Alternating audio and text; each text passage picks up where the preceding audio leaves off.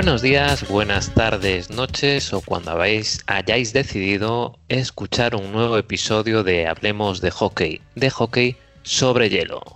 Aunque estemos en off-season, seguimos una semana más aquí para contaros todo lo que ha ocurrido con la NHL, la Liga Nacional y todo lo que está relacionado un poco con el hockey hielo, ¿no? Y como ya está siendo habitual, a mi lado está Moy. Hola Moy, muy buenas. Muy buenas, muy buenas a todos. A Moy lo podéis seguir en Twitter en arroba pack-al y también en su canal de YouTube Pack al Hielo. También tenemos por aquí a Eric. Muy buenas, Eric. Hola, buenas. En el caso de Eric lo tenéis en Twitter como arroba Eric Blanche. Y bueno, también aparecerá Javi, que no puede estar en directo, pero nos acompañará todo el programa. Y a él lo podéis seguir en Twitter en arroba jballesterosmlg. Enrique también está a los mandos de esta nave, que alguien la tendrá que pilotar, ya que nosotros nos estrellaríamos. Y yo, como siempre, soy Lex. Si que me queréis seguir en Twitter, estoy en arroba LLastSeco. Y bueno, antes de comenzar, no podemos dejar de recordar nuestras redes sociales, ya que estamos en Twitter en arroba hablemos hockey, también el grupo de Telegram NHL en español y en Instagram, donde somos hablemos-de-hockey. Y ahora un poco de sintonía antes de comenzar con la sección de noticias.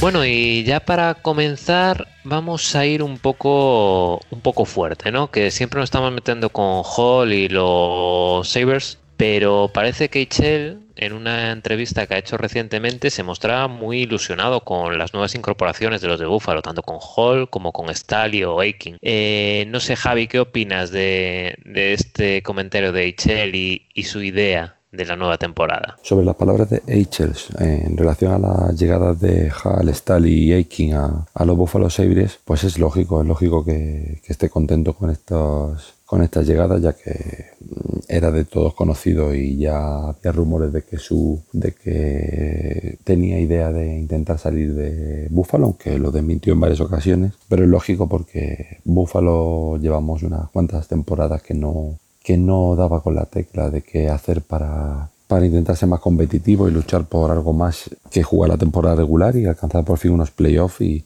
sí que es verdad que, que llevan jugadores de, con talento y, y unas ciertas veteranías a veteranía al vestuario que, que le hace para, que Buffalo pueda por lo menos volver a los a los playoffs entonces es lógico que, que un jugador como Jack Eichel pues quiera ganar. Y de momento eso no lo tenía en Buffalo por lo cual de momento eh, la llegada de Hall eh, King da un salto de calidad. Desde mi punto de vista creo que le falta mucho por trabajar, pero bueno, es un paso que da adelante. De momento yo creo que no le va a dar para, para alcanzar los playoffs quizás, pero bueno, es hockey y seguramente me pueda acabar equivocando, pero bueno, de momento sí que levanta un poquito de chispa de ilusión en Búfalo y es lógico las palabras de, de Y bueno, no sé quién quiere seguir. Eh, Eric, Tú, por ejemplo, que eres así muy amigo de Hall, ¿qué opinas de lo que comenta Eichel?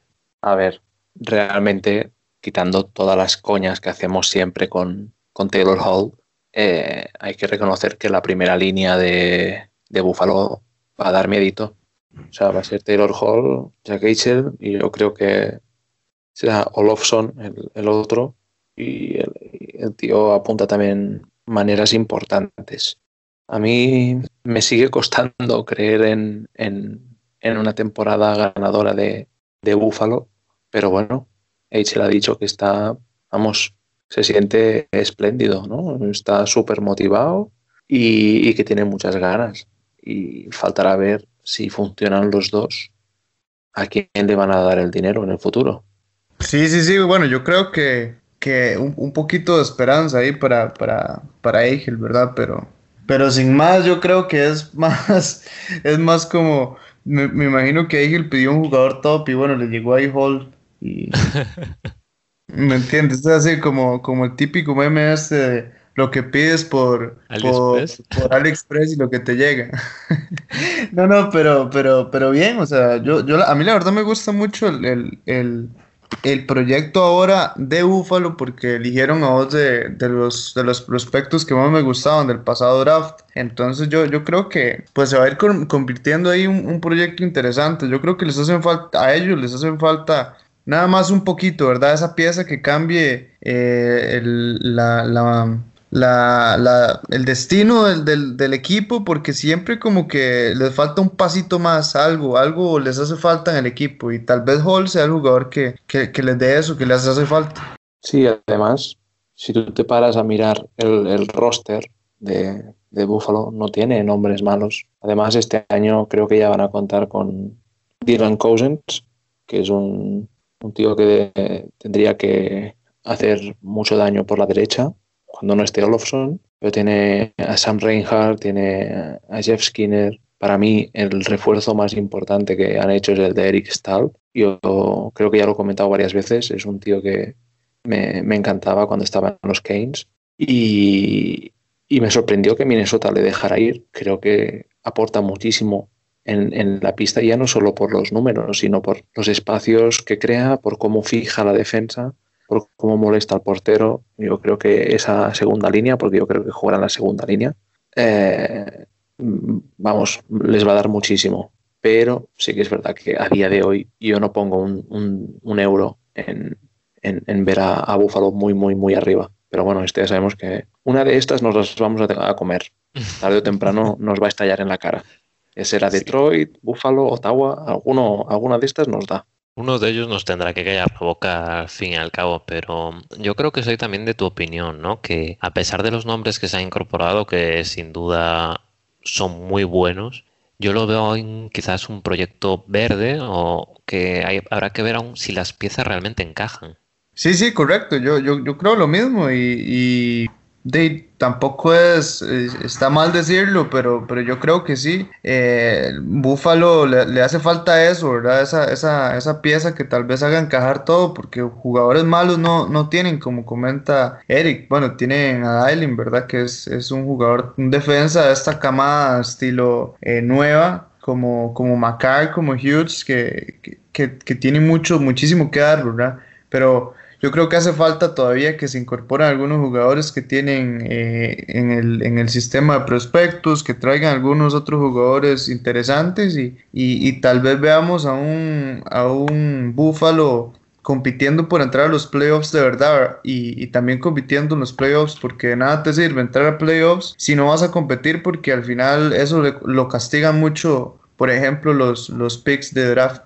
Bueno, y a ver, tampoco vamos a hablar siempre de Buffalo, ¿no? Y así que ahora nos vamos a pasar a los Bruins porque el equipo de Boston ha decidido renovar a Jake DeBrusk por dos temporadas y un total de 7,35 millones. Si estábamos hablando últimamente de que Boston se movía poco, creo que este era una renovación necesaria, ¿no? ¿Qué opináis? Bueno, Javi, te doy la palabra a ti como, como antes con HL, ¿qué opinas de esta renovación de DeBrusk? Sobre la renovación de, de Bruce con los Bruins, pues a ver, era un, movimiento que si los Bruins quieren seguir teniendo ese equipo tan potente y que sigue queriendo aspirar a, por, por alzarse con la Stanley Cup, era una de las renovaciones y movimientos clave que tenía que hacer de cara a esta temporada, porque eh, es un de Bruce que ha sido y es una pieza muy importante en la ofensiva del equipo de Boston. Se asegura con, este, con esta firma por dos temporadas a un jugador que tiene todavía mucho margen de mejora, que ha ido de menos a más desde la temporada 2017-2018, que fue, digamos, ya consiguió su plaza ya en el primer equipo de, de los Bruins.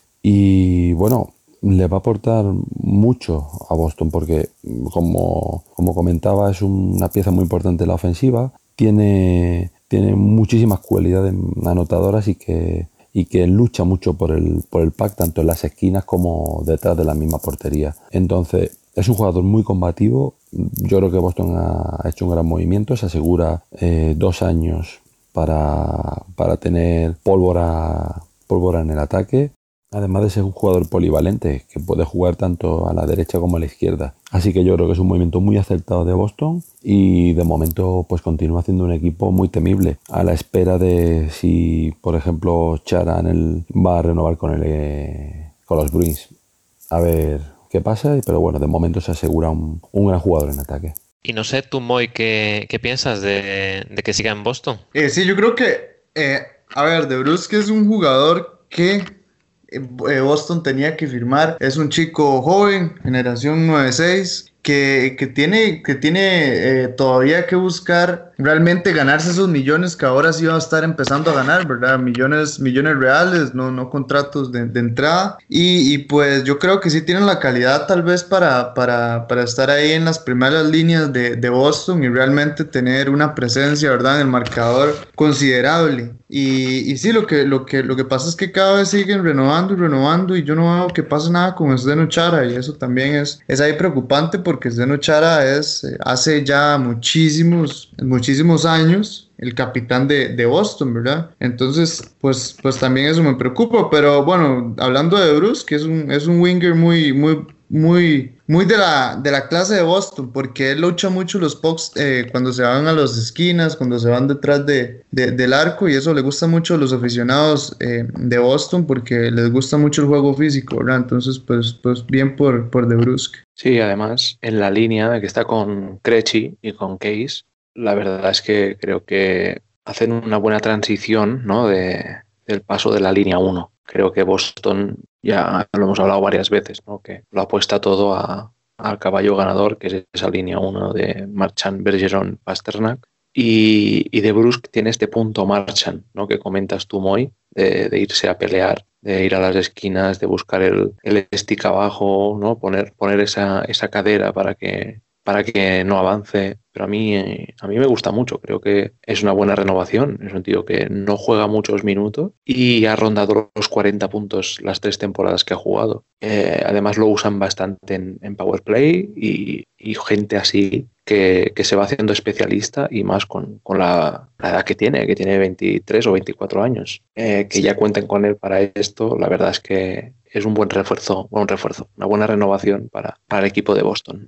Sí, Eric, a mí, a mí tal vez lo que me, lo que me ponga un poco ahí la, la alarma en rojo es el hecho de que De Bruce nunca ha pasado los, los 70 partidos en temporada regular, ¿verdad? Aunque se jueguen la temporada normalmente, ¿verdad? No como esta anterior. Pero eso sí me llega a preocupar un poco, el, el hecho de que, bueno, eh, no, no, haya sido muy, muy un jugador de, de, de que las lesiones lo respeten, ¿verdad? Y, y eso también puede pesar pero también en 2018 había hecho unos, unos muy buenos playoffs en esa temporada 2018-2019 y es algo que tiene que también volver a rescatar él, ¿verdad? Porque eh, ahí es cuando realmente Boston necesita ayuda y necesita, y necesita sumar y, y ser contundente porque eh, Boston no está compitiendo para llegar a, a, playoffs, Boston está compitiendo para ganar la Stanley Cup. Y, y lo que decías, ¿verdad? De, de esa línea 1 que se la juega todo el, entrenador de Boston. Y pues yo creo que deberían de empezar a dar más minutos a chicos como de Bruce, que, que, que, vayan ganando más, más rodaje, ¿verdad? Para que no los castiguen tanto en los playoffs. Casi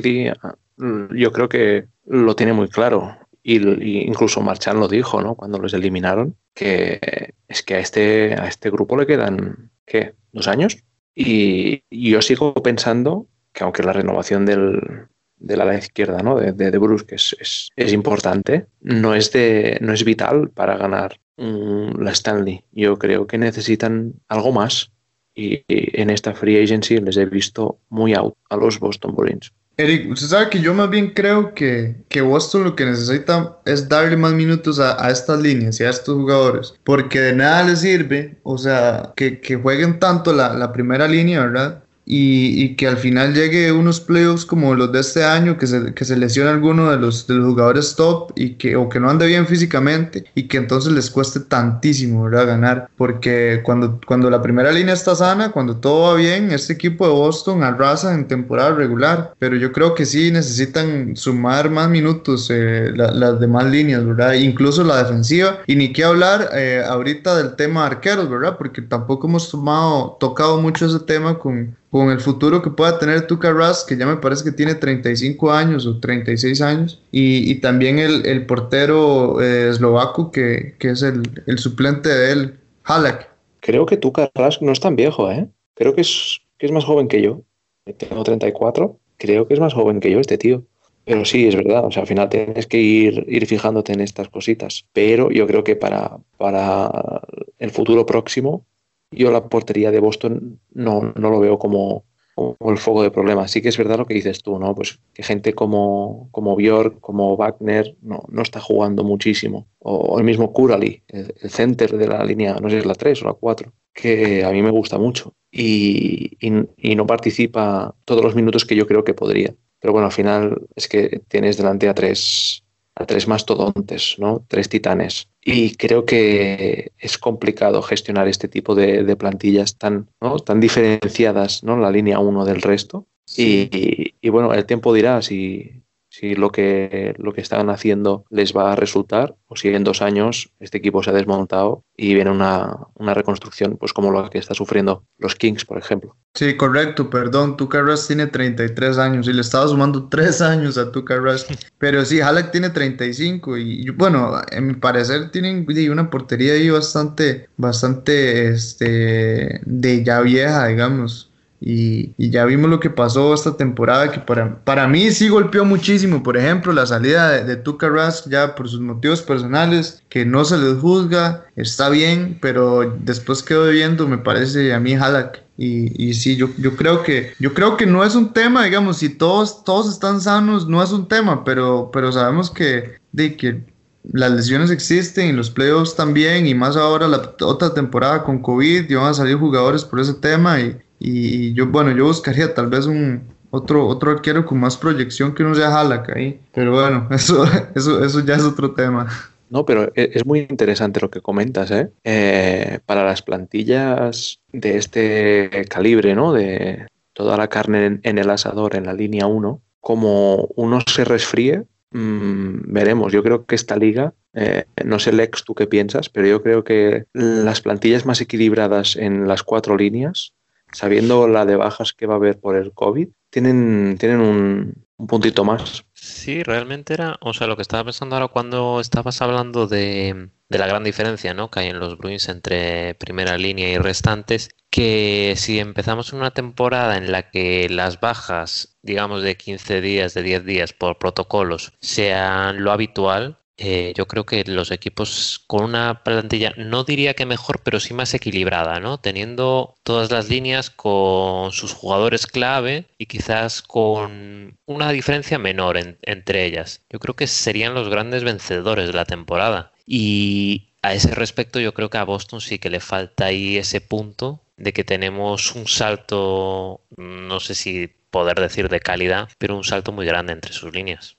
Sí, a ver, y yo creo que este es un tema, este es un tema que antes estaba yo pensándolo y, analizándolo mucho con, con esta, esta, noticia que salió ayer eh, del, del, de la actualidad de los Sharks, que se publicó NHL en español. Y por ejemplo, yo creo que un equipo cuando llega y, y, es eh, tantas veces eh, candidato, ¿verdad? Y está arriba tan, tanto tiempo y, y lucha y, hace muchos, muchas buenas este, campañas y con sus jóvenes y tal. Eh, es un equipo que hay que gestionar muy, muy bien porque, por ejemplo, si tienen jóvenes y, tienen entry level contracts, o sea, contratos de entrada de rookies, llega un punto en el que si lo hacen demasiado bien, ya después termina, termina y quieren cobrar sus 6 millones, 7 millones, ¿verdad? Em, y, y, si, y si tienes, y si estás arriba siempre, tienes malos picks entonces yo creo que, que todo, es, todo es este, el momento, ¿verdad? En que se haga. Yo creo que, que Boston por ese, por ese, por ese aspecto es que está preocupado Marchand, porque tampoco es que Marchand sea tan, tan viejo, ¿verdad? Tiene 32, pero yo creo que es por eso también, ¿verdad? Por ver que vienen jóvenes, eh, se van a renovar contratos. Eh, Pasternak no creo, por ejemplo, que vaya a seguir cobrando 6 millones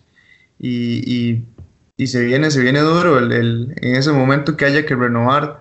Igual hoy o sea, hay, hay muchas cosas que pensar. Yo creo que, que Boston necesita ganar la Copa pronto, ¿verdad? Si, si, si piensa ganarla, obviamente. Sí, el golpe fuerte se lo llevó cuando perdieron contra los Blues 4-3. Creo que ahí es donde este proyecto eh, le dieron una, una, machada ahí muy importante.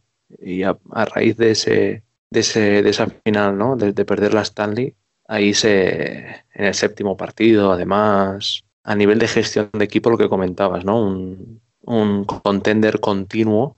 Siempre siempre en las apuestas ¿no? para, para ganar y, este mazazo y, la eliminación de este año yo creo que también ha sido muy dura. Así que bueno, veremos, veremos cómo se levantan. Pues sí, tendremos que estar pendientes de, de lo que haga Boston esta temporada y hablando de contendientes y de equipos que luchan por la Stanley, esta próxima temporada creo que los Tampa Bay Lightning van a ser otra vez uno de los equipos potentes, ¿no? Y de cara a este nuevo año, a este nuevo curso, han decidido renovar a Mikhail Sergachev pero en este caso va a estar otros tres años con los de Tampa y el montante total serán 14,4 millones de dólares. A ver, Javi, ¿qué opinas de esta renovación de los de Tampa?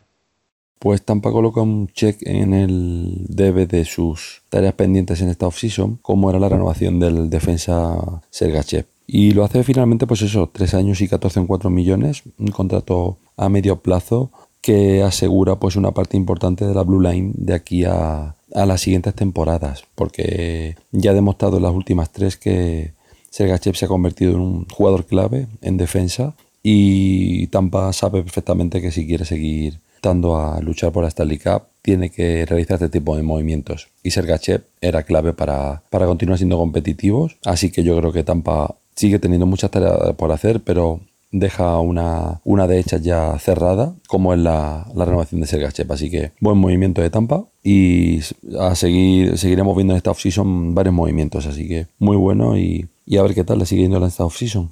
¿Y tú, Eric, qué, qué piensas de este, esta continuidad de Sergachev con los Lightning? Yo creo que es un contrato win-win. Creo que Tampa se, se asegura pues eso, el grueso de jugadores más importantes de, este año que han ganado la, Stanley para los próximos 3-4 años y eso le hace pues ser candidato a, llevarse eh, la Stanley este año que viene y Sergachev no tendrá un mal sueldo porque recordemos que tiene 22 añitos y va a cobrar casi 5 millones por temporada, que no está nada mal porque obviamente estos eh, tres años que lleva en Tampa ha, rendido muy bien, pero lo que consigue aquí es estar en un equipo ganador, ganando mucho dinero y tiene tres años que cuando acabe tendrá 25, que es una, edad, ya sabemos, buenísima, eh, para pedir, vamos, el oro y el moro.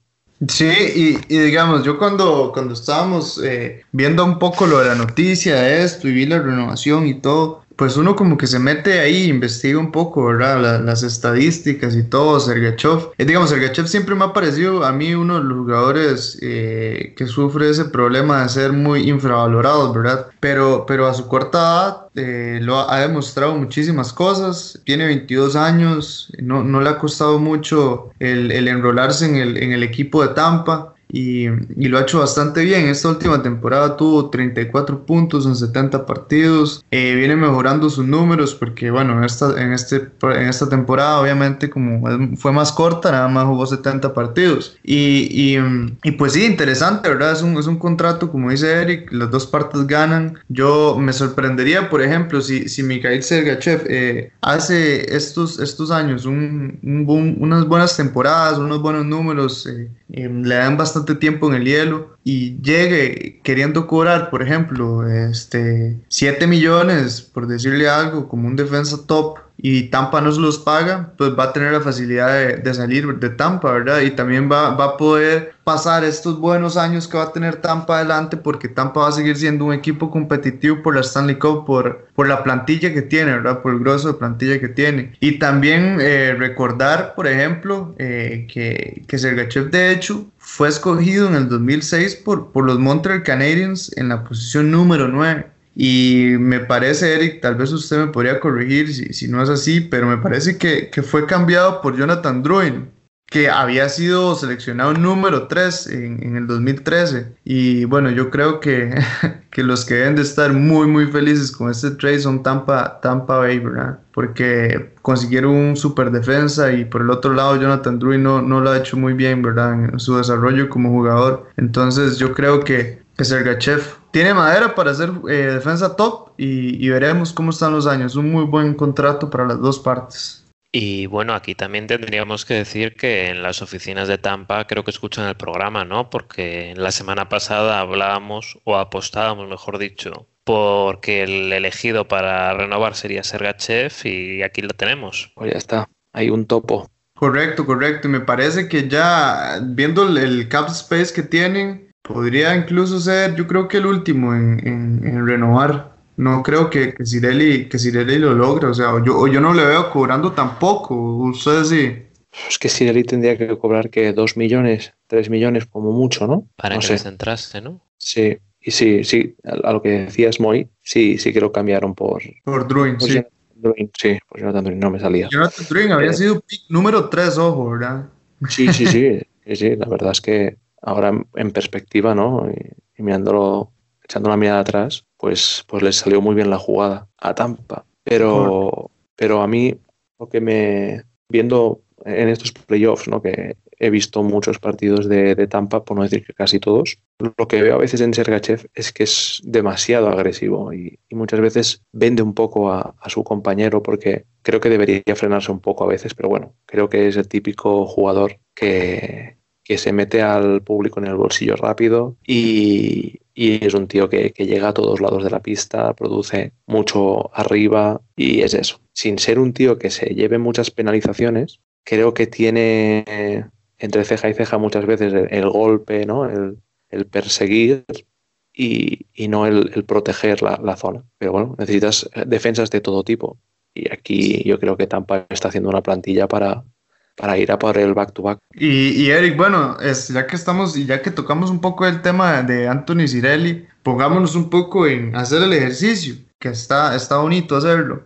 Y ahorita hablábamos de, de, de Jake DeBruce, que acaba de renovar con, con el equipo de, de los Boston Bruins. Em, él va a estar cobrando 3.675 millones al año.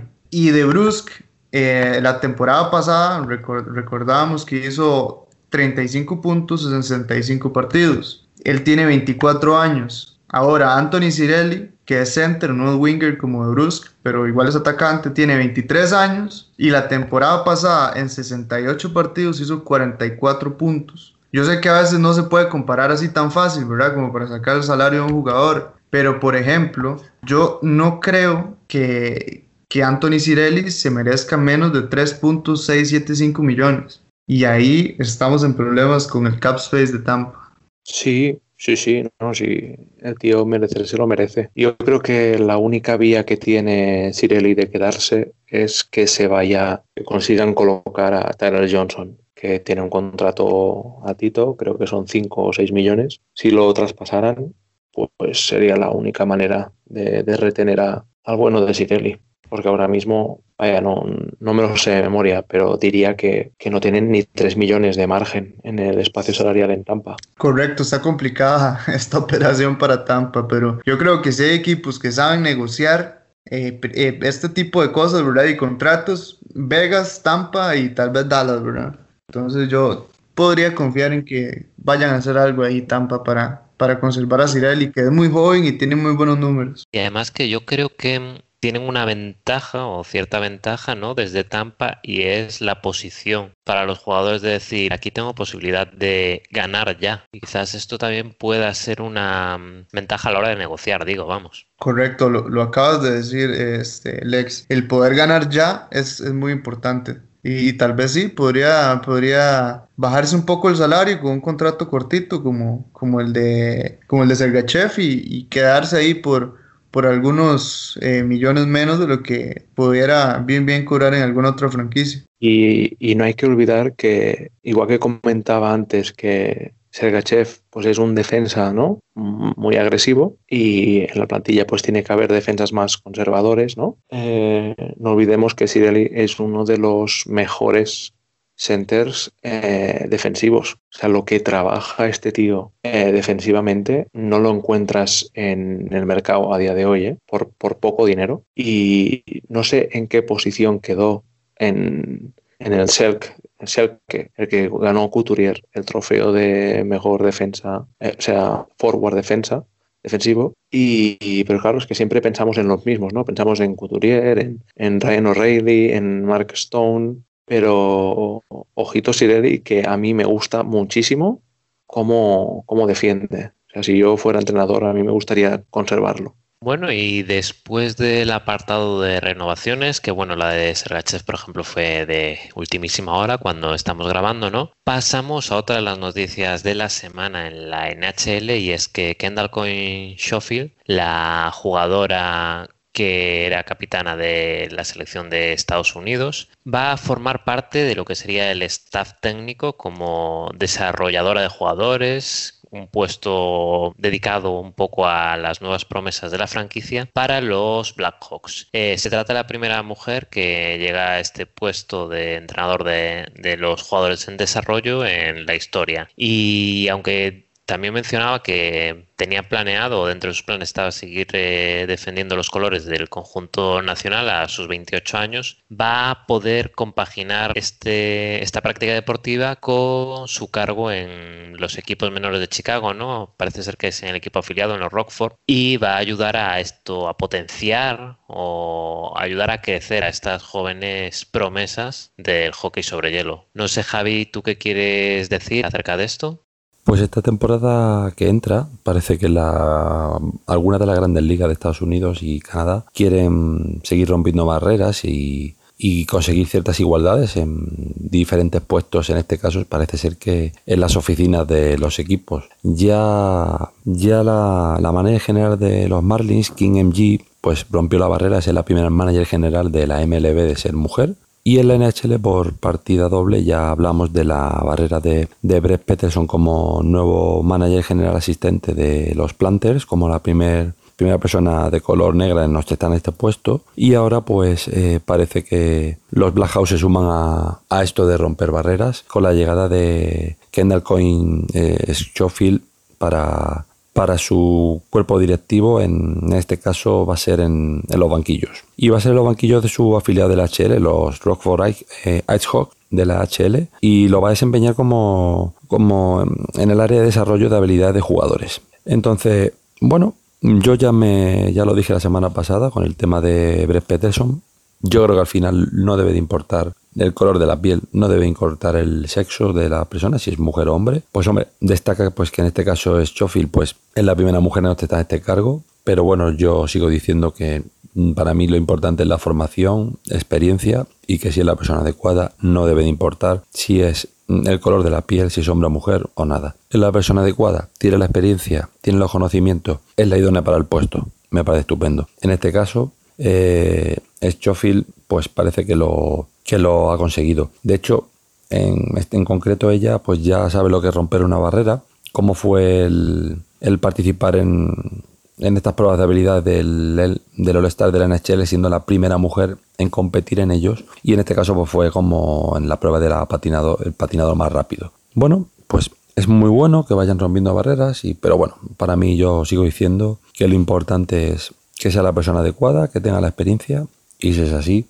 adelante. Así que bueno, los Hawks eh, van rompiendo barreras, en este caso en, este área que de momento no había ostentado este cargo está una mujer. Pero bueno, lo importante, aparte de promover el progreso de la igualdad en el hockey hielo, que es muy importante, pues que llega alguien con una ética de trabajo muy importante, que es alguien que ha sido campeón porque ha ganado ya varias medallas de oro, tanto en Juegos Olímpicos como en campeonatos mundiales, y que eso debe de ayudar mucho al desarrollo de los jugadores. Entonces, yo creo que va a hacer un buen trabajo en el equipo afiliado de los Hawks en la HL. Y nada, simplemente, si es la persona adecuada, dará los resultados esperados. Y bueno, pues enhorabuena porque sea la primera mujer en este, este cargo, pero si es la persona adecuada, debe dar igual el sexo o el color de la piel. Pero bueno, enhorabuena a los Hawks, enhorabuena a, a Coin Schofield, que es la primera mujer en conseguir pues ya varias, varias objetivos en, en el hockey hielo y enhorabuena. Así que nada, poquito a poco iremos viendo los resultados de su trabajo. ¿Y tú, Moy, qué opinas de, esa nueva contratación de los de Chicago? A mí, la verdad que me parece eh, increíble el hecho de que, de que ella pueda llegar ahí, ¿verdad? O sea, no, conozco tanto su faceta profesional, digamos, como, como para que esté ahí, pero obviamente para que esté ahí significa que tiene, que tiene las cualidades necesarias, ¿verdad? Pero, pero digamos, yo en, lo personal me acuerdo de, ese, de ese juego de estrellas en, en, el, en el, ¿qué fue este año? Fue este año, ¿verdad? Ese juego de estrellas en el que ella compitió, que fue la primera mujer en competir en, en la competencia de los skills, como la patinadora más rápida. Y, y la verdad que fue increíble, ¿verdad? A mí yo, yo, la verdad es que no la conocía antes de eso, tampoco soy como un gran seguidor del hockey femenino, pero después de esa presentación, eh, de la verdad que uno empieza a investigar y ver quién es y, y la verdad que me parece increíble y, también me parece que ella es de Chicago, entonces todavía mejor, es una, es una patinadora súper rápida, así que sí por lo menos le puede transmitir a los jugadores un 50% de la calidad que tiene ella, un 25%, pues Chicago debería estar contentísimo, ¿verdad? Porque, porque es súper rápida, súper habilidosa y, y pues bien por ella también. Sí, además ella a nivel de éxitos deportivos lo ganó todo. y me pasó como, como a ti, Moy. Eh, a raíz del All-Star biché un poco a ver quién era y qué había conseguido. Y, y la verdad es que él tiene oros olímpicos, tiene, ha ganado la, la, NHL femenina, tiene campeonatos mundiales, o sea, a nivel eh, eso de, de, competitividad y de preparación para grandes eh, citas, la mujer, vamos, está más que preparada. Y luego con la noticia vi que también habían contratado a, un exjugador también para, para desarrollar a jugadores jóvenes, que era Eric Condra, que jugó con los Senators, y, y, también a un preparador físico que no, que no venía de la liga, ¿no? que lo fichan de fuera. Eh, aquí lo que se demuestra es que cada vez más la, la diversidad uh, en el deporte de élite, en las grandes eh, franquicias, eh, está siendo la tendencia y, se ha demostrado que incluir staff eh, fuera del,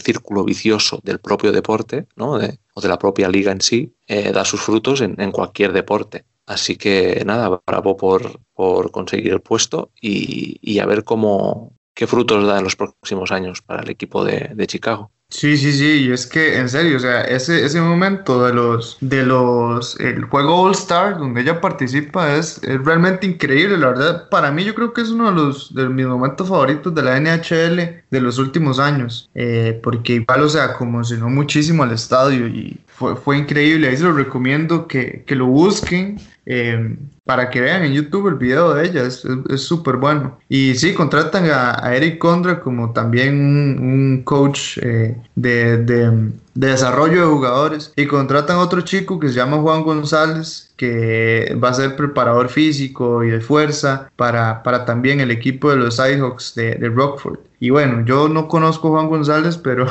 por nombre les puedo decir que, que de Finlandia no es. Entonces, por lo menos estamos teniendo más representación eh, pues de, nuestra comunidad en, el mundo del hockey también con, con, Juan González. Entonces, pues buenísimo. Y ahora vamos a pasar a la noticia complicada de la noche. Y es que eh, los jugadores a través de su asociación, los jugadores de la NHL, se han quejado de que los dueños de las franquicias querían cambiar cláusulas del convenio colectivo que firmaron este pasado verano. Las cosas en cuanto a rendimiento económico para las próximas temporadas no pintan demasiado bien y los dueños yo creo que un poco se quieren cubrir las espaldas y tratar de perder lo menos posible en caso de que perdiesen dinero, vamos. Y es que ahora intentaremos explicarlo. En el acuerdo inicial del pasado julio eh, se hablaba de que se guardaba como una especie de cláusula o bolsa con el 20% de, del sueldo y luego el 10% del dinero que deberían ganar los jugadores iba a diferirse y pagarse aplazado para que no tuviese tanto impacto la actual situación en la, en la NHL. Ahora bien, parece ser que en las últimas fechas aparecen dos planes o dos variantes nuevas para gestionar los próximos años de la NHL. En la primera, que sería el plan 1, que solo afectaría a la temporada 2021, se hablaba de incrementar este porcentaje que los jugadores dejarían, por así decirlo, en depósito hasta un 25% y que la parte del salario que sería pagada más tarde o aplazada alcanzaría el 20%. Y luego habría un segundo plan donde en la temporada 2021 la parte de sueldo que queda retenida o que queda apartada pasaba a ser del 26% en lugar del 20% y luego esta iba variando en los siguientes años del cuarto al sexto, que es la duración que va a tener este convenio de 6 años, entre un 8,5 y un 9%. Parece ser que los jugadores no están demasiado convencidos de que sea un buen cambio para ellos, sobre todo teniendo en cuenta que han firmado el convenio colectivo este pasado verano y parece que las negociaciones no serán demasiado sencillas. Eh, no sé, Javi, ¿qué opinión tienes sobre este tema de jugadores propietarios y esta lucha? Si en esta temporada, que no es poco, el COVID no nos fuese suficiente para liar un poco la temporada, pues parece que los propietarios de los equipos de la, de la NHL mm, pretenden volver a renegociar el convenio ya negociado anteriormente con el sindicato de jugadores. Y es que es verdad que a ver, esta temporada, por el tema del COVID, los equipos van a tener menos ingresos. Es algo que ya se sabe. Es algo que no, mm, no podemos obviar y que los equipos van a tener menos, menos ingresos por muchos motivos. Y el primero es la ausencia de aficionados, porque a diferencia de otros deportes en Europa, eh, los deportes en Estados Unidos, como ya todos conocemos, no es el simple hecho de ver el partido, es todo lo que mueve. Venta de merchandising, venta de refrescos, comida, las, las mismas entradas de los aficionados, o sea, es todo lo que mueve un partido es mucho dinero. Es mucho dinero que a día de hoy los equipos, una vez que empiece la temporada, no lo van a tener. Entonces, tenemos las dos versiones. Es cierto que ya se negoció un convenio colectivo la temporada pasada, a la, a la hora de que se retomó la temporada tras el parón, y ya se llegó a, una, un aplazamiento de pagos de salarios y a unos, unas especies como llamaron, son unos pagarés o una especie de, ¿cómo decirlo?, de, de depósito de garantía de los salarios que quedaban en el aire, que no estaban muy claro, incluso están tan en el aire que debido a ciertos factores del coronavirus y ciertos factores que se vayan dando a lo largo de la temporada, pueden llegar a cobrar solo. Por lo cual, en principio, el convenio colectivo ya estaba un poco negociado. Bueno, un poco no, estaba ya negociado. ¿Qué pasa? Es probable que los equipos, los propietarios en este caso, hayan echado cuentas y quizá los ingresos sean un poco menos de los esperados. ¿Qué pasa? Que aquí ya conocemos todo. Las franquicias, lo que quieres es dinero. Quieres ganar dinero y prestigio. Entonces, claro, se junta que los jugadores quieren jugar y que los propietarios quieren ganar dinero con el juego. Pero claro, han echado cuentas y han dicho, perdona, aquí esto no me cuadra. Entonces, claro, ahora podemos tener lío porque, claro, los jugadores se han quejado a través del sindicato. Están diciendo, vamos a ver si ya se ha negociado algo, ya vamos a perdonar salarios o vamos a retrasar pagos. ¿Qué vienes ahora a contarme? Esto ya se sabía que la temporada podía no comenzar con aficionados y y ciertos ingresos. Por lo cual, ¿por qué quiere volver otra vez a negociar? Otra vez me quiere volver a bajar. De hecho, han lanzado varias propuestas, como por ejemplo, o un 25% del depósito de garantía y un aplazamiento del 20% de los salarios, después de haber acordado un 20% el depósito de garantía y un 10%, por lo cual le piden que le retrase un 10% más. Pero es que luego posteriormente se ofreció, de acuerdo, te bajo el depósito de garantía, esa incertidumbre te la bajo a un 20%, pero te voy a aumentar el aplazamiento no un 20, sino un 26. Entonces, claro, los jugadores están diciendo, vale, me bajas un poco la incertidumbre o me la mantienes, perdón, o sea, primero me la subes a cambio de no fastidiarme tanto el aplazamiento de salarios a un, a un 20 y finalmente la última propuesta es, vale, te mantengo el depósito de garantía en un 20%, que es lo que hablamos, pero te aumento el aplazamiento un 26, cuando inicialmente era un 10. Entonces, que los jugadores se están quejando porque no solo se mantiene la incertidumbre, sino que me quieres aplazar el pago de salario. Entonces, lo único que me ofreces es, vale, te aplazo menos, pero te subo el depósito de garantía y la incertidumbre. Entonces, claro, el truco puede ser que esté que el depósito de garantía se reduzca de un 8,5 un 9% la temporada siguiente. Así que es una incertidumbre para los jugadores. Entonces, claro, los jugadores ya se exponen, tanto físicamente del, de por sí en el juego, como el COVID. Ellos entienden que los ingresos no son los mismos, pero ya han llegado a un acuerdo. ¿Qué pasa? ¿Que los equipos quieren seguir ganando más? Ellos no pueden perder nada, solo tienen que hacer los jugadores. Pues claro, los jugadores están cabreados. Entonces, claro, ahora tenemos aquí lío a la vista. Los jugadores se quejan y hay un convenio, ahora lo quieres volver a retocar y los equipos dicen eh, que yo tengo que tener unos ingresos previstos y no quiero perder ni un duro. Ya sabemos cómo son las franquicias y los dueños, aquí no se meten solo por amor al arte, aquí también es negocio. Entonces, bueno, ahora habrá que ver cómo va evolucionando estas negociaciones, que van haciendo y al final tendrán que ceder. Ya cedieron los jugadores el año pasado, le van a pedir un poco más, quizás tengan que ceder algo más, pero los equipos no pueden al final llegar a esos números porque los jugadores se van a negar en rotundo y ya sabemos lo que puede pasar, lo que puede traer esto. Hay negociaciones que una vez que pase el coronavirus pueden llegar y los jugadores tienen quejas de ciertos eh, salarios que no se pagan y que puede estar beneficiando a la franquicia, como el tema de las participaciones en, en Juegos Olímpicos y demás, por lo cual es un flaco favor a la liga llegar a un bloqueo por una negociación de este tipo porque al final te van a comer las otras ligas y al final pierdes audiencia y un bloqueo de la temporada no le, perjudica, le perjudicaría totalmente y perdería ese mercado que está ganando el hockey hielo. Entonces yo creo que al final están condenados a entenderse y veremos a ver a qué queda con el, este acuerdo entre el, entre el depósito de garantías y los aplazamientos del salario porque han derivado del acordado ya del depósito de garantía un 20% y un aplazamiento de salarios del 10% a las propuestas que he comentado antes. Entonces, al final pierde los jugadores porque al final lo que pierde ganan en incertidumbre de cobrar y en aplazamiento de salarios. Entonces yo creo que los jugadores no van a estar dispuestos. No digo yo a ceder algo, pero no creo que, cedan tanto y es, y es probable que los equipos deban de ceder también y no llegar a estas pretensiones porque lo peor que le puede ocurrir a la NHL es un bloqueo con una pandemia y lo que haría falta es un bloqueo, no haber temporada y perder seguidores, por lo cual creo que están condenados a entenderse y tendrán que moverse en estos números y ceder. Así que bueno, veremos a ver cómo se van, cómo se van desarrollando los acontecimientos.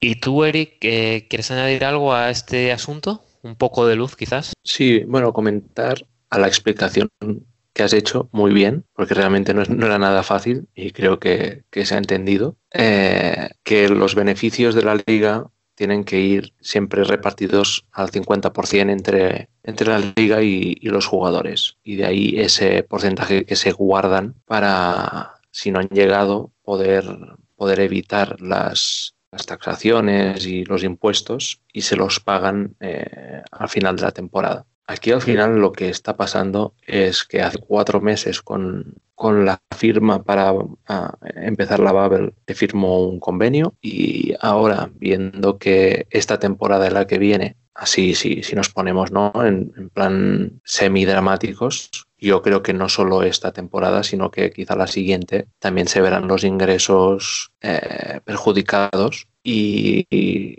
al final los dueños lo que quieren hacer es proteger su patrimonio y no perder dinero, lo que es muy normal que los jugadores pues no, no, lo vean con buenos ojos, ya no, ya no es el no querer jugar o no querer firmar. Lo comentaba algún jugador, porque esto es anónimo siempre, de que esto no se trata de, no querer jugar o, negarse a firmar. Simplemente que lo que no les ha sentado bien es que se hayan planteado estas dos opciones que tú comentabas, Lex, sin comentárselo a los jugadores. Que al final, obviamente, lo lógico será que darán su brazo a torcer y si tú si yo te pido 20 y tú me dices 25, pues acabará siendo 23. Pero seguramente lo que hubieran querido es formar parte de, de la toma de decisión siendo activos en, en lo que a, a, la repercusión concierne. Pues sí, yo, tema complicadísimo, en serio, Lex. Felicidades porque yo creo que ya ahora sí lo entendí. porque no, no, lo puedo entender yo, digamos, es súper complicado y, y, y, sí, yo creo que, bueno, primero que todo debería respetarse pues, pues lo que ya se acordó, ¿verdad? También eh, me parece que los jugadores ya hicieron también mucho esfuerzo mm, aceptando un, un, campeonato estilo bowl, o sea, unos playoffs de ese tipo. Y por ejemplo, si, si, si es que cuando se realice la próxima temporada piensan hacer así también un torneo semi burbuja, digámoslo así, un híbrido ahí entre normal y burbuja, eh, yo creo que tienen que tener a los jugadores contentos porque si no, no van a llegar a ningún lado en cuanto al acuerdo. Hombre, yo creo que debemos decir que nos hemos pasado antes de grabar un buen rato analizando este tema y sobre todo intentando entender qué quería decir la gente, pero vamos, que parece que la situación no, no es demasiado sencilla y quizás esto puede afectar también a que aún no tengamos fechas de NHL y de que la cosa esté dilatando, ¿no? Pues justo ahora iba a decir eso. Justo iba a decir que falta un mes en principio para la fecha que pusieron y aquí estamos, debatiendo que si este ha renovado, que el otro no sé qué, pero no, no, tenemos todavía ni una fecha, ni un calendario, ni un modus operandi. Al final esto va a ser muy complicado y seguramente no va a llover a gusto de todos, pero por lo menos cuando salga el plan que tengan, pues que se hayan sentado con, con la asociación de jugadores y lleguen a un acuerdo de, de una forma lógica. Lo que no me parece normal es que en estos niveles ¿no? de estatus eh, ni dueños ni jugadores se hayan sentado antes a, a, discutir cómo renegociar o reestructurar estos pagos para proteger la liga y, y hayan ido directamente a, a, tiro hecho.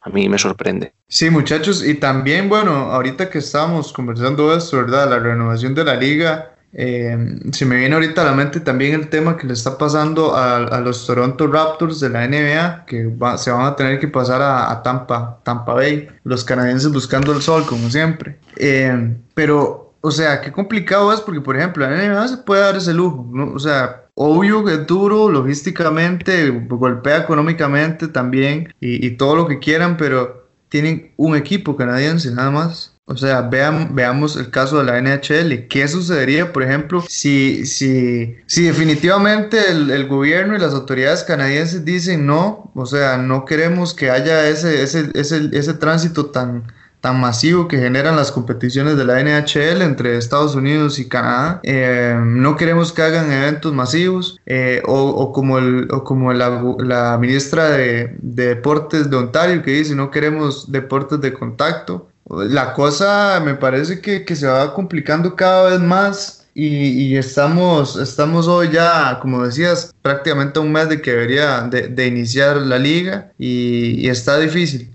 está, está complicado. Yo creo que, que se enreda más cada, cada vez. Sí, porque la NBA empieza, si no recuerdo mal, el 22 o 23 de diciembre, o sea que queda menos sí, de un mes. Para Navidad. Y el gobierno de Canadá ya les ha dicho lo que tú dices a Toronto, que Nanay, que ahí no va ningún equipo a jugar. Eso ya nos da una idea de, cómo van a tener que estructurar las divisiones en la NHL. Pues sí, la verdad es que será un tema que seguro nos va a dar para hablar alguna, alguna semana más, todo el tema de calendario, divisiones, etcétera, de esta nueva NHL, por así decirlo.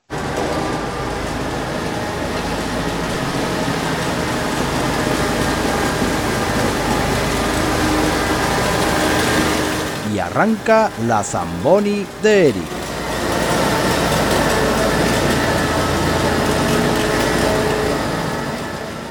Y si ya estáis escuchando esta sintonía es que ha llegado el momento de la Zamboni. Es el instante en el que entra en acción la sección más irreverente de Hablemos de Hockey, en la que, como siempre, la maquinaria de la Zamboni comienza a funcionar y trata de sacar a relucir todo el brillo de la actualidad de la NHL. Y bueno, Eric, para comenzar, parece que HL está tocando las castañuelas con la llegada de Hall a Buffalo, pero ¿qué opinas de esta nueva dupla de los Sabres? Hombre, entre los dos van a costarle 18 millones al equipo. Les van a faltar barbacoas para gastarse el dinero. Yo entiendo que HL esté contento. Al final tendrá alguien con quien quemar billetes. una visitita a Las Vegas por parte de los dos. Y bueno, y de Bruce también, que bueno, nos enterábamos ahora hace nada que seguirá en los Bruins las próximas temporadas. Y claro, este yo creo que es el primer movimiento que me viene ahora a la cabeza importante de los Boston. ¿Tú crees que en las oficinas de Boston se estaban durmiendo? A ver, más que dormir, creo que han hibernado, siendo un, un buen movimiento, el que ya hemos comentado, eh, yo me remito a las palabras del narizón más odiado de la liga, ¿no? que dice que es el final de este bloque de jugadores y que deberían mejorar para ganar. Pues bien, en la agencia libre ganar, ganar, lo que es ganar, habrán ganado peso en la off-season, porque a nivel de despachos yo creo que no había nadie al volante. Y ahora volvemos a tener discusión ¿no? entre propietarios y jugadores, como estábamos comentando ahora mismo, sobre el money, que al final es lo importante. Pero tú quién crees que acabará cediendo aquí? ¿Tú realmente mandarías a alguno de los actuales jugadores de la NHL a negociar, entre comillas, con los propietarios? No sé, a ver, Moy, como lo ves, yo mandaría a Asdeno Chara con el, algún látigo sexual de los que tiene ya que si no se entienden por las buenas, pues es de no les hará entender por las malas. A ver, yo para, para una mesa de negociación eh, mandaría a Ryan Reeves. Eh, creo que es una persona que por las buenas pueden solucionar las, las cosas eh, fácilmente, ¿verdad? Y si, y si no quieren, por las malas, yo creo que les va peor. Por eso, por eso siempre va a ser por las buenas. Correcto. Por su bien. Bueno, y para rematar, que esto de las renovaciones siempre tiene su aquel, ¿no? ¿Qué, qué piensas de la renovación de Sergachev? ¿Tres temporadas más tomando el solecillo de Tampa? A ver, el tío es ruso. Está hasta la polla al frío, hablando mal. De nieve, el gorro, los guantes. No hay nada como el calorcito de Florida. Y me he dado por mirar de qué ciudad era. A ver si no me da un ictus. Voy a intentar pronunciarlo. Snemkamsk o algo así. Que es que seguro que ni era así la palabra, pero con el frío se pusieron nerviosos al deletrearlo y, así lo dejaron en el juzgado. Pues eso, que es que ahí ha visto que eh, hay frío a paladas, eh, hay petroquímicas en su ciudad y dice, yo me quedo aquí en Tampa con el solecito y creo que Sergachev hubiera firmado por menos solo por evitar irse a sitios fríos que le recordaran su Nizhnekamsk natal. Ole. por ahí tal vez, por ahí tal vez este, sale a tomarse la cervecita, las birritas con, con Bobrovsky ahí que le, lo tiene ahí a tiro nomás. Sí, porque Y- seguro que Bobrovsky va bastante a beber para olvidar. Oh. Este es la bola extra. Tal vez. Oye, y después de esta demostración de dotes con los idiomas y los topónimos locales rusos, hemos llegado al final de la Zamboni, siempre, como ya sabéis, sin hoja de reclamaciones. Y bueno, ya esperamos vuestros comentarios, ¿eh?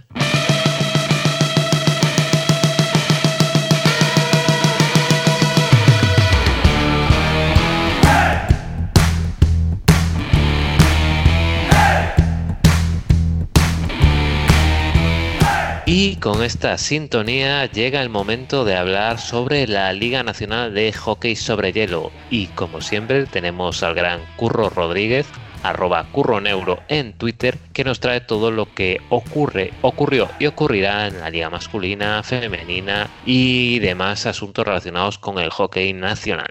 Eh, buenas a todos. Pues eh, muy emocionante se presentó el fin de semana del hockey hielo español con dos partidos de categoría masculina y dos de femenina. Inicialmente habían sido tres, pero el partido de Valdemoro contra Jaca se suspendió. Eh, en, la, en la liga masculina hubo dos partidos intensos hasta el final que acabaron en prórroga, donde en ambos casos los equipos visitantes eh, se adelantaron en el marcador de forma muy llamativa, pero que los locales pudieron llegar a empatar. En el primero, el líder, el Puigcerdá, se recibía en casa al Barcelona y, eh, sin embargo, el Barcelona se impuso claramente en los primeros cuartos del partido y llegó a ir ganando por eh, 1 a 5. Al final, eh, la remontada y el bueno, el bajón de juego del Barcelona, condicionado quizá por la falta de, de entrenamiento, la falta de partidos, de competición, solo han disputado un partido, eh,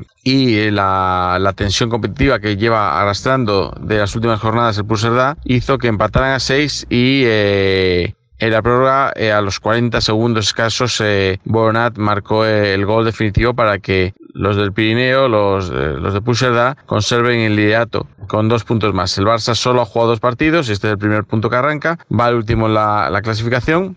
Y bueno, pues eh, veremos cuando jueguen más partidos. Por ahora se les nota muy falto de ritmo. En el otro partido de jornada masculino, el, um, el Jaca recibía a Majahonda. Jaca acababa de perder la prórroga frente a Churiurdin y eh, estaba muy nervioso al inicio del partido. El Majahonda jugando tranquilo podía disparar fácilmente a puerta, incluso tener eh, rebotes segundas ocasiones. Y eh, se puso rápido ganando 4-0 al final del segundo periodo, pero eh, pasó algo parecido. Majahonda se relajó, eh, el Jaca empezó a jugar un poco mejor, eh, por Guillermo Betrán, y eh, empató a 4. Mm, la prórroga se resolvió en este caso para los visitantes, también más o menos a los 40 segundos, en este caso con un jugador menos, el equipo de Majadahonda, por la expulsión de Alfón García.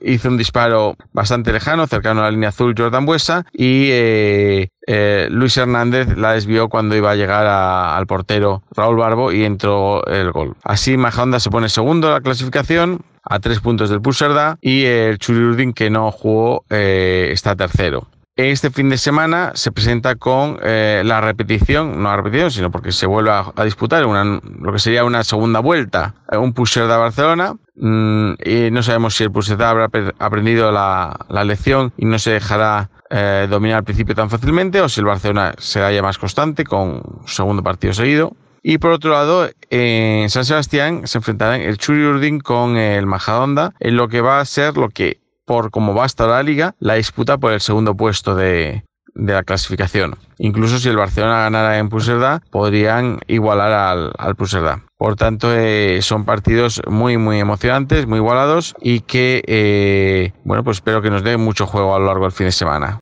En la liga femenina, el Churiurdin eh, volvió a ganar fácilmente el Logroño y se asegura por la, la, tercera plaza. Y el gran partido de la jornada es el que enfrentaba en Puserda a los dos líderes de la liga. Eh, las catalanas estaban por delante de Majahonda por tener un partido más, pero las dos estaban imbatidas. Y eh, Puserda se presentaba como eh, el aspirante a derrotar a, las, a, las, campeonas. El partido, pues por desgracia para ellas, no tuvo el, el camino que pensaban que podía tener. Y Majadahonda, después de un 1-1 inicial, primer periodo, pues realizó una parcial de 0-3 en el, en el segundo y encarriló el partido, que se dio de forma más o menos cómoda. Lo, eh, esto se representa también por la diferencia de, tiros a puerta de unos, eh, no recuerdo bien, pero unos 40 tiros a favor de Majahonda y solo 15 o 16 a favor de, de Por tanto, el dominio de las campeonas seguía siendo relevante. Este fin de semana hay partidos no tan llamativos, como por ejemplo, por un lado, em, en teoría está programado un Granada Puigcerdá, ya sabemos los problemas que hay con la pista de Granada y bueno, pues eh, imaginamos que se jugará, pero, pero no sé si el Puigcerdá ganara, volvería a ponerse líder al tener un partido más que, que las, eh, las de Majadonda. Y por otro lado jugarán el Huarte Valdemoro, un partido que me parece interesante porque Ward está jugando bien y sin embargo Aldemoro no está demostrando su mejor nivel y eh, aunque debería estar luchando por la tercera, incluso la segunda plaza, eh, está al mismo cuartas y acumulando más derrotas de las previsibles. Bueno, total, que tenemos otro fin de semana de cuatro partidos que parece que eh, la suspensión las anulaciones de partidos cada vez son más raras y parece que va cogiendo ritmo la competición, por lo cual nos congratulamos por ello. Un saludo. Muchas gracias Curro por esta información y recordad que si queréis seguirlo lo tenéis en Twitter, donde es arroba curroneuro.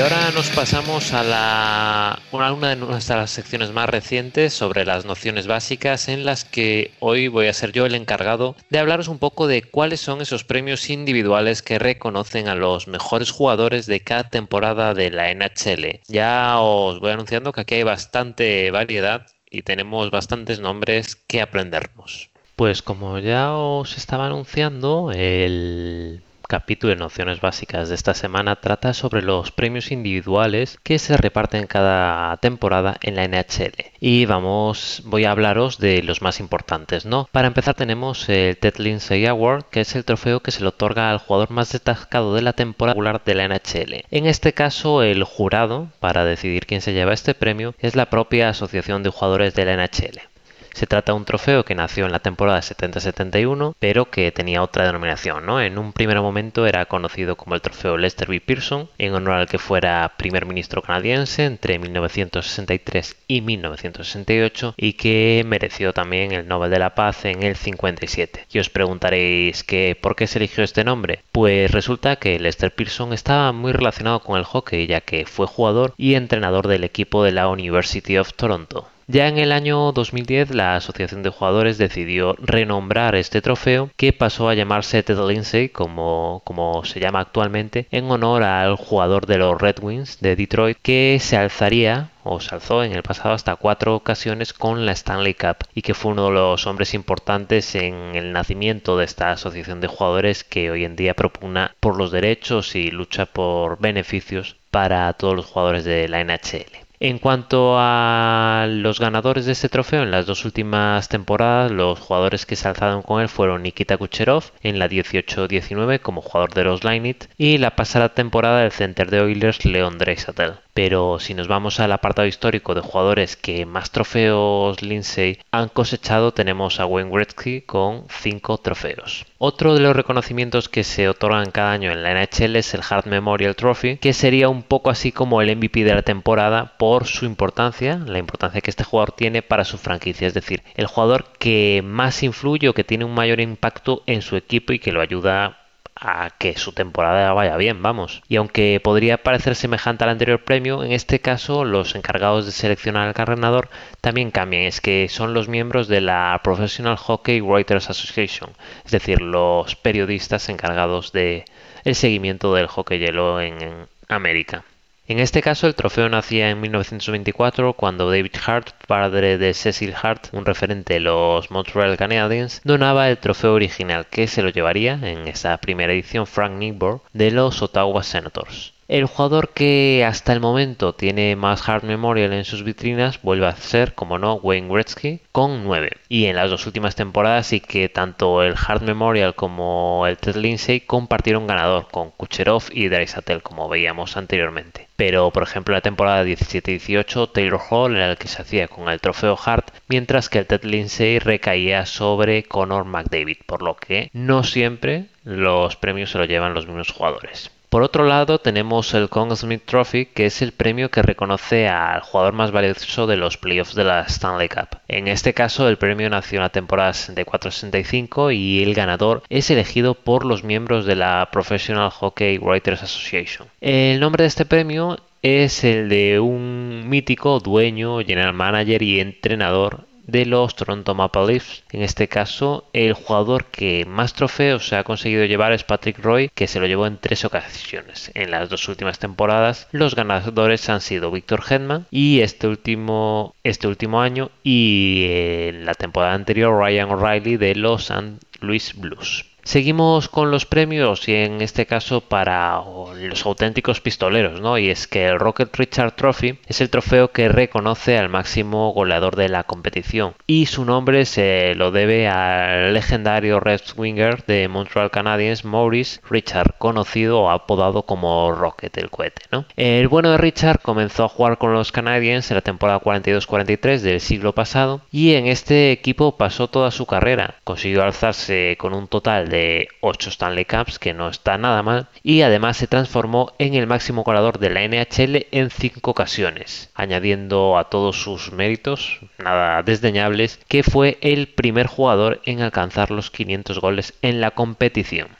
Este trofeo se entrega desde la temporada 98-99 y el gran dominador de él es el bueno de Alexander Ovechkin, del que hablamos bastante en este podcast y que ya lo ha ganado en nueve ocasiones, compartiendo el último de ellos, el de la temporada pasada, con David Pastrnak de los Boston Bruins, ya que ambos jugadores anotaron 48 goles en esta temporada tan atípica. Además, bueno, podemos destacar que Ovechkin tan solo se ha quedado sin este trofeo en una ocasión desde la temporada 2012-2013 y fue en el año 2016, bueno, en la temporada 2016-2017, cuando el Rocker Richard Trophy fue a parar a las manos de Sidney Crosby y no a las de Ovechkin. Y si el anterior trofeo reconocía el máximo goleador de la temporada, ahora os traemos otro que es el Ross Trophy, que se entrega al líder en puntos de la NHL después de la regular season. Eh, la temporada 47-48 fue la que vio nacer este trofeo cuando se entregó por primera ocasión y su nombre viene en honor o representa a Arthur Howey Ross, eh, apodado Art Ross el que fuera general manager y head coach de los Boston Bruins, además de un Hall of Famer de la NHL. Seguro que en este caso no podríais adivinar quién es el jugador que ha conseguido más arroz, ¿verdad? Venga, eh, que esta era muy fácil, ¿no? Al igual que veíamos en los casos anteriores del mejor jugador, Gretzky también es el dominador de este reconocimiento, habiéndolo ganado en nada más y nada menos que 10 ocasiones. Al igual que ocurre con el trofeo Hart y el Ted Lindsay, los ganadores de las dos últimas temporadas también han coincidido y han sido Nikita Kucherov y Leon Draisaitl. Y ahora nos vamos a otro trofeo que es el Calder Memorial Trophy, en el que se reconoce al jugador de primer año, es decir, al rookie más destacado, lo que vendría a ser el rookie del año al uso. ¿no? Este trofeo se entrega ya desde la temporada 1936-1937 y debe su nombre a Frank Calder, el primer presidente de la NHL. Y la decisión final sobre quién se alza con el trofeo la tienen una vez más los miembros de la Professional Hockey Writers Association. En este caso, los últimos ganadores han sido Matthew Barzal, el center de Islanders en la temporada 17-18, Elia Pat Peterson el center de Canucks en la 18-19 y este último año el premio recae en el jugador defensivo de los Colorado Avalanche, Cale Macar del que también hemos hablado bastante en este podcast. Y bueno, aquí estamos hablando mucho de puntos y goles, pero no nos podemos olvidar de la importancia que tienen los goles en esta competición. Y por eso, para reconocer su valía, tenemos el Vecina Trophy, que es el reconocimiento al mejor portero de la competición. Es decir, según su propia definición, el que mejor se ajusta a su posición que sería la de portero. En este caso, el ganador viene dado por la votación entre los general managers de las, por el momento, 31 franquicias de la competición. En cuanto al nombre del trofeo, este parte de la historia de George Vecina, el goalie de Montreal Canadiens entre 1910 y 1925, que fallecería al año siguiente, en 1926, a causa de una tuberculosis. Con los Canadiens, este goalie se llevó dos Stanley Cups y jugó la final de la competición en hasta cinco ocasiones. Y bueno, uno de los elementos más míticos de la historia vecina es que no se llegó a perder ningún partido de competición, jugando 328 encuentros consecutivos de regular season, que ole ríete tú de su suplente, y 39 de playoff. Se trata de un trofeo que en este caso sí que modificó sus criterios, ya que hasta la temporada 81-82 eh, se entregaba al portero que era menos goleado en la competición y a partir de ese año se partía se iba hacia una nueva modalidad en la que el trofeo se lo llevaba el jugador más destacado, ¿no? En cuanto a los máximos referentes en este trofeo tenemos a Dominic Hasse que se llevó seis veces siendo goalie de Buffalo Sabres y en las dos últimas temporadas los ganadores han sido Andrei Vasilevsky de Tampa Bay Lightning en la 18-19 y Connor Hellewood de los Winnipeg Jets la pasada campaña. Seguimos con trofeos y es que tenemos el King Classy Trophy, que es el trofeo que se dedica a aquel jugador que mejor representa los valores de liderazgo y tiene un mayor impacto por su contribución o por su ayuda en la comunidad, ¿no? En este caso, la elección del vencedor se toma entre una serie de representantes tanto de la Professional Hockey Writers Association como de la NHL Broadcaster Association. Este trofeo ya tiene su recorrido y se entrega desde el 98 y su nombre se debe a Francis M. King Clancy, el que fuera jugador de los Ottawa Senators y Toronto Maple Leaf, además de entrenador y árbitro en hockey sobre hielo. En este caso, los dos últimos vencedores son de Minnesota Wild. En el 18 y 19 el reconocimiento fue para Jason Sacker por su apoyo a uno de los hospitales de la University of Minnesota, para el que recaudó más de 1,2 millones de dólares. Y en la última campaña, el ganador del King Clay fue Matt Tumba, por su labor como miembro fundador de la Hockey Diversity Alliance, con la que están luchando por erradicar el racismo y la intolerancia en el mundo del hockey y en la sociedad en general.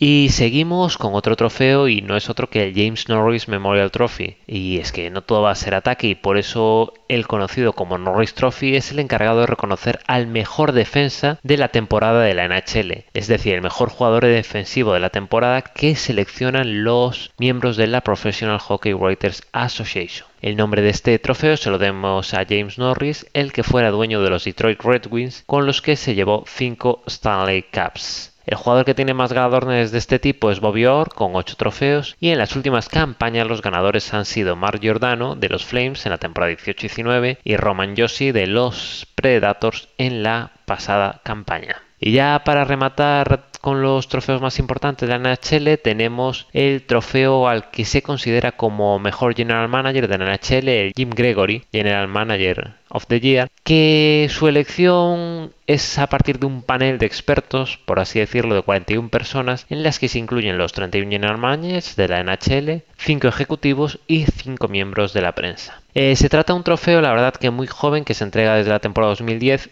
y que en el 2019 cambió su denominación, rindiendo homenaje a Jim Gregory, que fallecía en octubre de ese mismo año, 2019, y destacaba por ser un importante miembro de la familia NHL, ¿no? Como general manager de los Toronto Maple Leaf. Eh, los dos últimos ganadores de este trofeo han sido Don Sweeney de los Boston Bruins en la temporada 18-19 y esta pasada campaña Lola Moriello por el trabajo que ha realizado con los New York Islanders. Y bueno, hasta aquí el apartado de premios individuales de la NHL. Como veis, hay una enorme variedad de trofeos, pero bueno, conforme se acerque el final de la temporada, seguro que vamos a hablar mucho de ellos.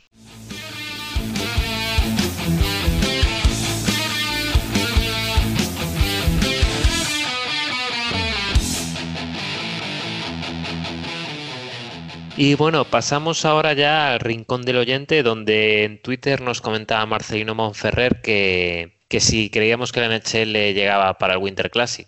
La verdad, así que siendo, muy honesto, yo, yo veo como que por el momento está difícil la cuestión del Winter Classic. Me encantaría que fuera de la forma en la que, en la que, bueno, yo planteé la idea, ¿verdad? Que fuera y vi que no soy el único porque hay bastante movimiento por ahí de gente que piensa que también podría hacerse en este, este opener de la liga y todo y el Winter Classic en un ambiente de, de naturaleza en Canadá o Estados Unidos. Pero yo creo que la cosa está, está complicada. Está complicada y, incluso, incluso veo complicada que empiece la liga cuando quieren empezar en la fecha que dicen. Entonces, eh, yo, yo, yo, creería que, que, no vamos a tener Winter Classic por el momento eh, en la NHL.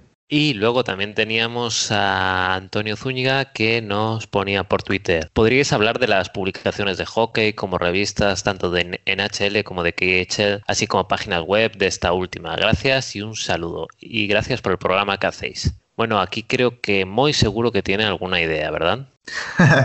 sí, pues aquí meto una, una cuñita publicitaria y pues, pues sí, comentarles un poco de Hockey República, que es un, es un, es un proyecto, una revista online en la que participo yo y, un montón de, personas más atrás eh, en la realización mensual de esta revista, que de hecho Eric también eh, suele participar constantemente en ella. Y bueno, esa sería como la única en, en español, ya, ya en, en inglés la verdad es que quedo un poquito, les quedo mal, ¿verdad? Con la información, pero esta que les comento yo, pues la pueden encontrar en, si buscan el perfil mío de Twitter, que es Pocaliel o Poc-al, y ahí lo tengo anclado al perfil, entonces pues ahí pueden ver los volúmenes que, que llevamos publicados hasta el momento.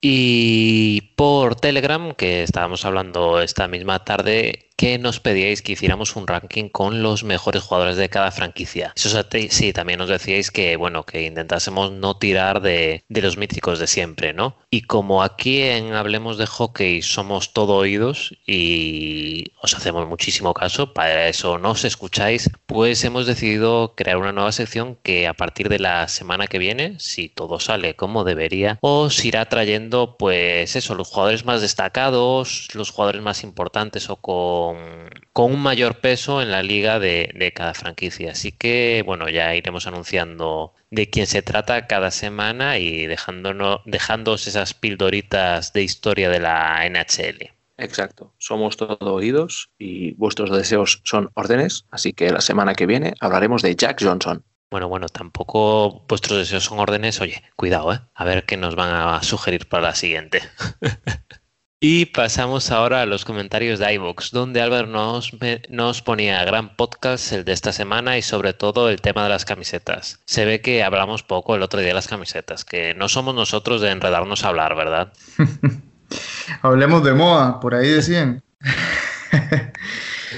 Pero sí, yo creo el, la próxima, el próximo episodio para los jugadores históricos podemos traer también a Neil Jacopo, también, no sé, ¿qué les parece? El mejor pick de los Edmonton Oilers. Estamos yendo a hacer daño, ¿eh? y más que por ahí un montón de, de fans de los Oilers. Y, y muchachos, eh, Ahí permítame que le robe un poco del tiempo a Alex y Eric, que me salga un poco ahí del, de la escaleta y el guion que teníamos planeado para, para contestar un poco el comentario anterior. Lo que pasa es que tenía bloqueado el micrófono, entonces no me estaban escuchando ah, cuando estaba hablando. Pero, eh, pues, para hablar un poco de jugadores míticos que también no son, no son los jugadores de siempre, ¿verdad? El, el, siempre Mario Lemieux, el Jaromir Jagger, el el Wayne Gretzky, pues a ver, yo creo que puedo empezar a darles una cápsula ahorita rápida porque es, es el momento pertinente de que el día 24 murió eh, un, un, jugador que fue muy importante en la liga, que, que fue el jugador Fred Sakamus, que fue el primer jugador indígena o de pueblos originarios eh, en llegar a la NHL. Él tiene una historia muy, muy interesante y, y, y verdad es que hay que ambientarnos a los años 40 en Canadá. Y por ejemplo, hay una anécdota muy que, que, que llega emocionalmente mucho y es que en, en ese año, en, en 1940, eh, cuando, cuando este jugador Fred Sakamus tenía seis años, llegó en, unas misiones de esas de entre el gobierno canadiense y, y una iglesia católica, llegaron a, ellos como que buscaban los, los, los niños de, de, los indígenas que, que, estaban como en malas condiciones, digámoslo así, antes de que llegara el invierno y tal. Y muchas veces se, lo, se los quitaban a los, a los padres, ¿verdad? O a las personas que estuvieran a cargo de él. Este fue el caso de Fred Sakamus, digamos, que, que el gobierno y, una, y un instituto ahí católico le, le, arrebataron a, a Fred Sakamus a su abuelo, que era su, su figura eh, que lo cuidaba en el invierno de ese año, y nunca más volvió a ver a su abuelo en su vida. Y de hecho, porque ese mismo invierno que, que lo, lo, quitaron de su casa, que se lo llevaron para este centro, el abuelo murió en ese invierno. Entonces él nunca más volvió a ver a su abuelo. Y, pues es una de las historias que, que, que que tiene en sí este jugador que acaba de fallecer a los, a los 86 años, el, el 24 de noviembre, por supuestas complicaciones con, con el COVID-19. Entonces, eh, también es, es, es, un, es un epi episodio interesante, porque también este jugador le, le abrió paso a, jugadores con sangre indígena en Canadá, como, como Grant Fuhr, como Jaron Wingla, como Reggie Leach o o incluso el, el ahora arquero de, de los Canadiens, eh, Carey Price. Entonces es un jugador muy, muy importante que, que, yo creo que debería de estar en el Salón de la Fama, así como, como en su momento estuvo Willie, Willie O'Ree de los Boston Bruins por ser el primer jugador eh, afro en llegar a la NHL. Yo creo que Fred también se merece. Se lo merecían vida y ahora en muerte, pues, pues tristemente, ¿verdad? Cuando se mueren a personas que a veces se, se dan estos acontecimientos, pero ahora se lo merece aún más. Y, yo creo que es el momento, ¿verdad? Cuando se reanude estas ceremonias del Salón de la Fama e incluir a Fred en, en, en el Salón de la Fama de, de la NHL. Sí, además, eh, Sasa Camus ya, ya recibió homenajes en, en muchas pistas. Sea, yo recuerdo verle eh, con, con, la casaca de varios equipos, ¿no? En el hielo, saludando y tal. Y, estos son estas historias ¿no? que, que, muchas veces pues quedan en el olvido o, o no, se, no se adentra uno a, a, conocer hasta, hasta el detalle que comentas, ¿no? De, de, que nunca más vio a su abuelo, etcétera, pero también te pone un poco en situación ¿no? de, de lo que ha evolucionado, y ya no la liga, sino la sociedad. Y es un, es un, es un hombre que jugó, nada, 10, 11 partidos en, en la liga con, con los Blackhawks, pero pero ahí, ahí puso su granito de, arena, ¿no? La, la, primera piedra para, para los jugadores por eso de, de, origen indígena en este caso. Y, y lo que comentabas de, de Will O'Ree, que diría que está vivo, eh, y, y, deben ser de la misma quinta. Sí, sí, sí, por ahí, por ahí deben de andar los dos en, en cuanto a y, y, sí, o sea, Fred jugó en jugó 11 partidos en, en los Chicago Blackhawks, y, y, después eh, pues se fue a jugar a otras ligas profesionales que había en ese momento, ¿verdad? En, en Canadá. Pero él, él, fue muy dominante en, en, su juego en los, en los juniors, en los juniors canadienses, las ligas juniors. Eh, era muy, muy importante, hacía un montón de goles. Era un, un jugador que tenía un shot de, increíble. Y yo creo que también por el momento, por el momento en el que jugó ¿verdad? en la NHL, que solo podían estar los jugadores realmente tops, tops, tops, y que, y que aportaran algo extraordinario a los equipos, eh, pues le tocó un momento difícil y, no pudo consolidarse en la NHL, pero ahí está el primer jugador indígena que lo hizo y el que, y el que abrió camino, ¿verdad? Que eso es eh, a veces lo más, lo más importante y lo más difícil de hacer. Exacto. Mm, no marcó, no asistió, no puntuó, pero ahí estuvo. Exacto, como comentáis, ¿no? Que, que, es el hecho destacable, ¿no? O sea, su importancia en la historia de la NHL, yo creo que es un magnífico comienzo para comenzar a recordar jugadores con una fuerte pegada en la competición, ¿no? Así es, entonces pues vamos a estar complaciendo con esa sección de jugadores históricos y ya empezamos con un, con un tentempié aquí, un, un abrebocas con Fred Sasakamus. Sí, un aperitivo improvisado, así que ahora nada, tendremos que en nuestra escaleta, ¿no? Pues poner una tarea más semanal, pero, pero creo que va a ser muy interesante y es un, es un apunte que nos han hecho que, que puede enriquecer mucho, ¿no? Pues la, los debates que tenemos y, dar a conocer, pues eso, jugadores, pues que podemos tirar de, gente buena, porque al final hay que hablar de, los míticos, aunque no, aunque no sea modo de, monólogo sobre ellos, pero sí que es verdad que rescatar jugadores eh, emblemáticos, pero que no hayan sido de los 20 mejores de, la liga, a mí me, me motiva muchísimo. Bueno, y vamos a seguir con los comentarios de iBooks después de este, este intermedio, digamos, eh, en su lectura y es que tenemos a Juan Pablo Saluso que nos comentaba, ojalá con el próximo contrato de televisión haya transmisiones de partidos para Latinoamérica. Sin duda ayudaría a la promoción del deporte que existiera en la grilla televisiva y en nuestro propio idioma. Bueno, esto creo que es algo que ya hemos comentado ¿no? en otros episodios que realmente sería algo interesante y que si alguno quiere soltar la pasta, que aquí tiene gente de sobra para colaborar, ¿verdad? Claro, claro, así es. Y digamos, curioso también en esto es que eh, yo los, los, Juegos Olímpicos del 2014 en Sochi eh, fueron unos, unos Juegos Olímpicos que me volvieron a enganchar un montón con, con el mundo del hockey y en ese momento esos Juegos Olímpicos eran transmitidos eh, por, por ESPN y eran transmitidos en, en español, en castellano. Y, yo creo que tal vez mucha gente como yo ahí le agarró la espinita otra vez o, se inició con el hockey y, y, yo creo que esa es la forma, ese es el camino y, y ojalá que así sea, que empiecen las transmisiones en, en estos canales de, de TV más accesibles, más abiertos como ESPN y Fox Sports eh, para que el deporte sea, se haga más popular y, se, y hayan más fans. Exacto. Eh, es la única gran liga que queda para tener cobertura en, en castellano. Es cuestión de tiempo. Si quieren aumentar mercado internacional, y dudo que con, con las condiciones que hay ahora mismo puedan renunciar a algo. Yo entiendo que si no renuevan con la NBC, eh, si lo coge ESPN, a es cuestión de días que, contraten a casters en castellano.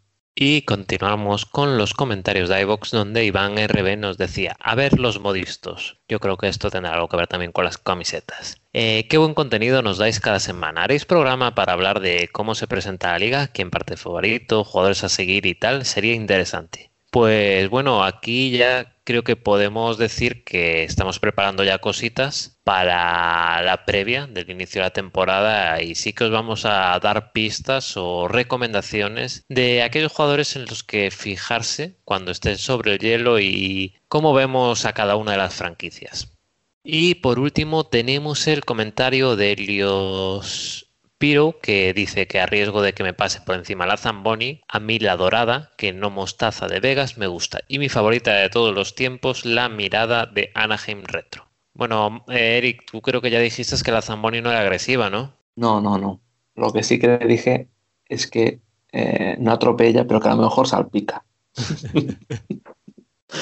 Atropellar, atropella a los jugadores, a, los managers, a los oyentes hay que, hay que mimarlos. Pero, pero bueno, que, nada, que nos diga cuál, qué día es su cumpleaños y ya le mandamos unas gafas.